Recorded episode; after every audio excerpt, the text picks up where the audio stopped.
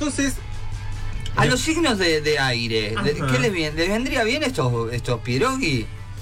signos de aire, ¿cuáles son? Los de aire son los que andan en- por el aire. Ay, Yo podría Aries. ser tranquilamente hoy. ¿Aries? Siempre me todo. Géminis, Géminis. ¡Ah, soy yo! Casualidad. Ni me acordaba que.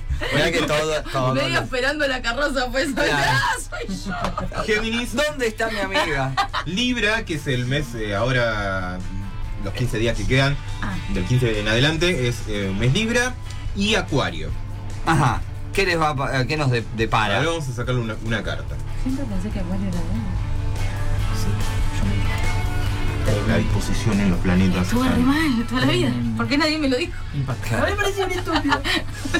Bueno, signos de aire, Géminis, Libra y Acuario. La carta que tengo para ellos es la carta de la muerte. Entonces, para este mes de septiembre lo que les voy a recomendar es tener fe en sí mismos y renovarse.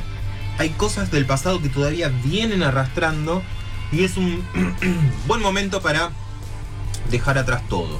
Sobre todo Géminis eh, y Libra, que son muy arrastradores de emociones viejas, es un buen momento para liberarse y mirar al futuro.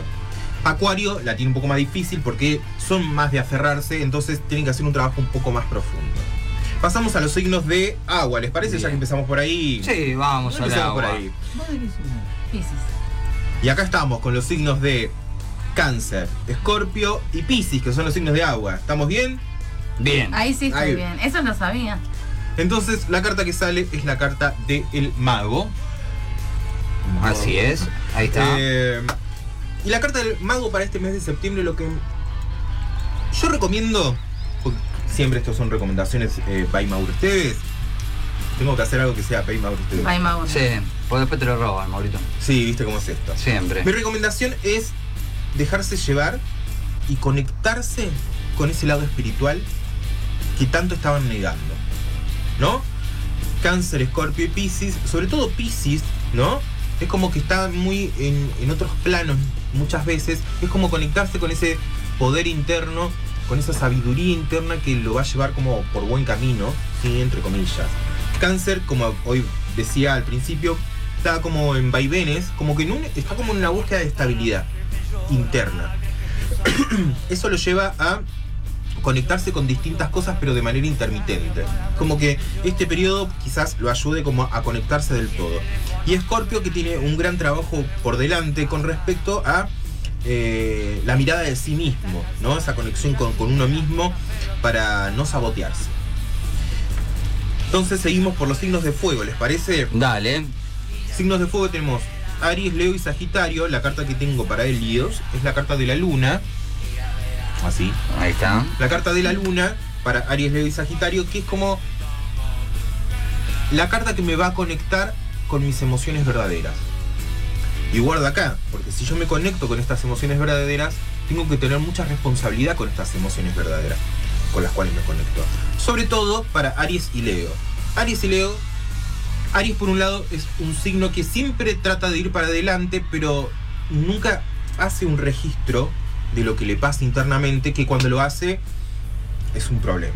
Porque siente que todo lo que caminó no sirvió para absolutamente nada y empieza a desbarrancar un poquito. Entonces, esta carta de la luna lo que le dice a, los Aries es como, bueno, fíjate lo que realmente querés y empezás a hacer como un poquito más de paso seguro. Los Leo, que no te reconocen mucho sus errores, Claro. este, conectarse con uno mismo lo va a ayudar como a trabajar ese lado más, más honesto de sí mismo, ¿no? Esto que hablaba hoy con la luna en... Con Venus en, perdón. Ah, en Libra. En Libra, muy bien, Tula, muy bien. Bien, Andrés. Y los Sagitarios que tienen que como eh, vos, conectarse con, con- con esa emoción más, más profunda de sí. Vamos con los signos de tierra que tenemos, estamos en los primeros 15 días de septiembre, son eh, de Virgo, signo de tierra. Tenemos Tauro, Virgo y Capricornio. Sale, nunca mejor carta, la carta de El Loco, que significa, para estos signos Que que son- agarran las cosas y se va. los signos de, de tierra, que son signos adaptables, que se adaptan al medio constantemente, pero al mismo tiempo se retienen porque necesitan es- cierta estabilidad. La carta del loco es como, dale rienda suelta a eso que deseas y que querés y que buscas. Porque si sos un signo de tierra, con trabajo y esfuerzo vas a lograrlo.